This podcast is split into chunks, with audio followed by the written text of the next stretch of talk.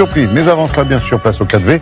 Bonjour, Jeff. Vous avez invité ce matin Franck Riester. Franck Riester, le ministre du Commerce extérieur, qui est avec nous ce matin.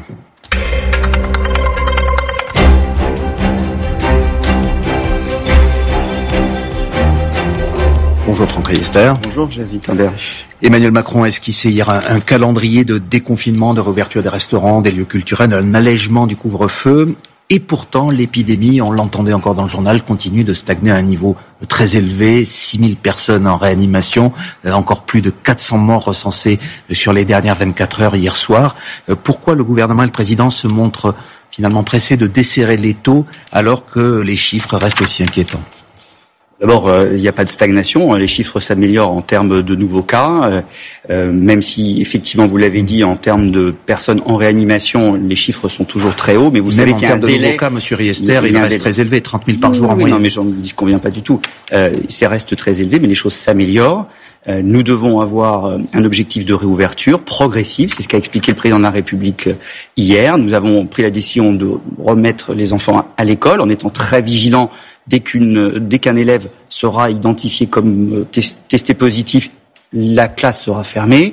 Donc vous voyez bien qu'il y a une volonté d'ouvrir, d'ouvrir progressivement, de remettre les, les enfants à l'école, parce qu'on pense que c'est essentiel. Vous savez que la France est le mmh. pays qui a le plus euh, fait en sorte que ces enfants restent à l'école malgré la crise Covid, parce que c'est essentiel pour leur avenir.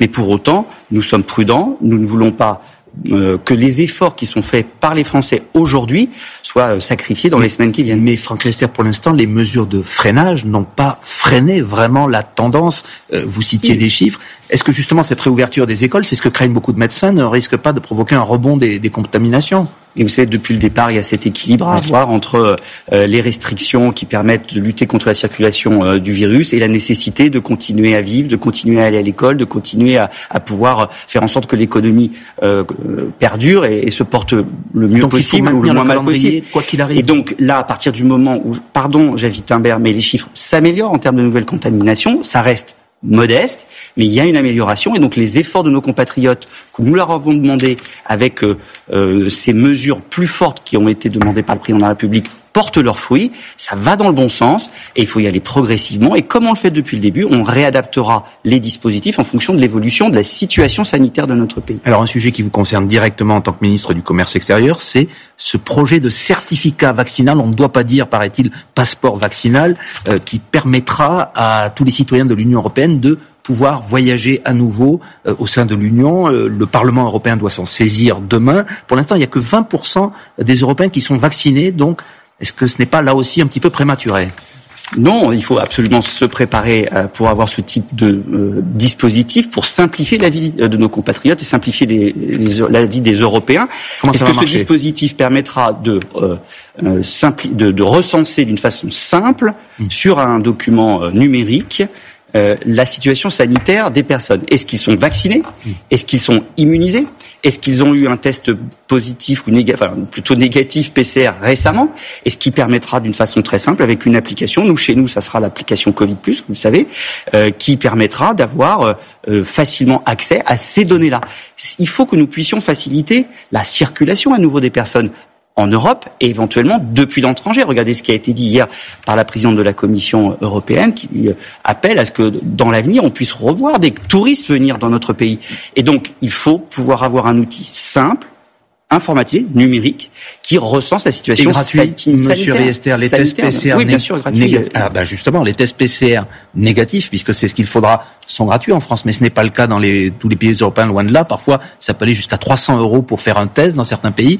Comment on fait dès lors pour, euh, si c'est si c'est payant dans, dans, dans ces pays-là, euh, effectivement, ça sera payant pour euh, les personnes qui voyagent. Ce qui est gratuit, c'est l'accès à cette application et oui. l'accès à cette utilisation. Parler du test. Oui, non, non, mais je parle, moi je parle de l'accès à, à l'application, au certificat sanitaire.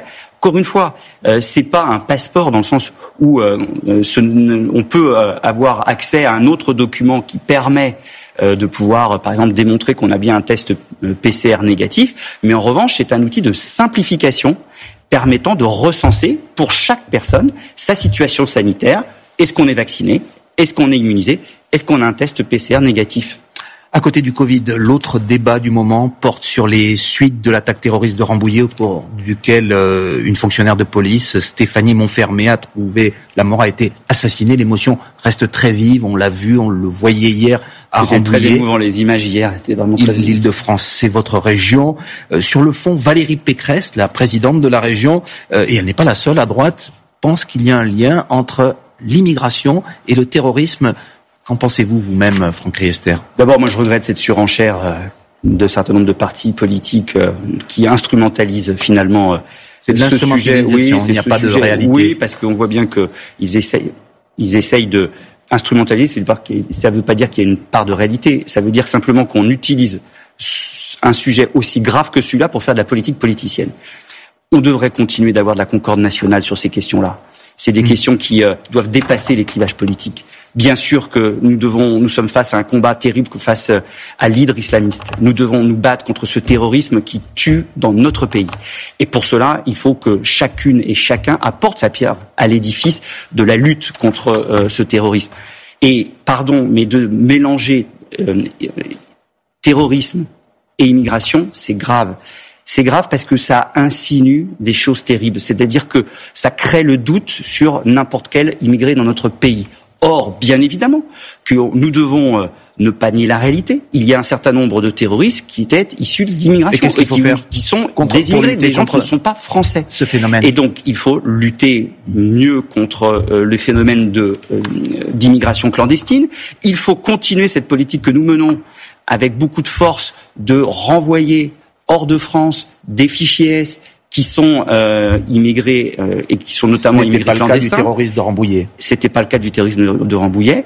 Et il faut surtout renforcer le dispositif, quel que soit la, la je dirais, le statut euh, français ou non français des personnes qui se situent dans notre pays et qui ont des pratiques qui sont des pratiques qui peuvent conduire au terrorisme. On en parlait. Et il y a encore des failles. Il y a des failles notamment concernant ce type d'individu, cet individu qui s'est radicalisé au dernier moment, qui n'était pas lié à d'autres, a priori, on verra ce que va dire l'enquête, mais a priori liés à d'autres terroristes ou ou, ou euh, futurs terroristes dans le cadre de cellules.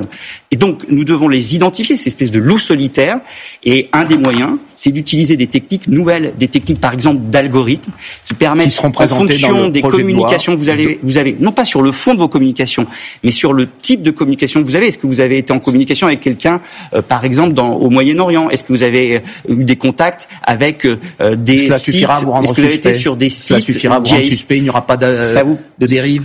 Bah, écoutez, euh, ça sera encadré d'une façon très stricte. Ça va faire partie du débat qu'il y aura au Parlement, puisque le projet de loi sera présenté demain au Conseil des ministres. Il faut qu'il y ait toutes les garanties. A priori, dans le projet de loi, toutes les garanties sont nécessaires, parce que nous devons évidemment le faire dans le cadre de la République et dans le cadre de l'État de droit. Mais donnons-nous les moyens nouveaux, nouveau, technologiques de lutter contre ce type de dérive terroriste. On vous entend bien, Franck Riester. D'un mot, euh, pour terminer cette interview, euh, il y a au début du mois, vous aviez formellement démenti sur Twitter euh, les affirmations selon lesquelles vous aviez participé à un dîner privé chez le collectionneur Pierre-Jean Chalençon. Rien n'a donc été établi. Un ancien ministre, Brice Hortefeux, lui, a reconnu avoir participé à un déjeuner au-delà de ces insinuations donc mensongères, qu'est-ce que cela, euh, est-ce que vous craignez que cela laisse quand même une trace sur l'image des politiques qui est déjà assez ternie comme ça? Non, mais il a fallu que je démente cette rumeur complètement folle. Euh, je participais à ce dîner chez Monsieur Chalençon, ce qui n'est absolument pas le cas. On voit quand même euh, la société médiatique et des réseaux sociaux qui amplifient des rumeurs non fondées, bien évidemment.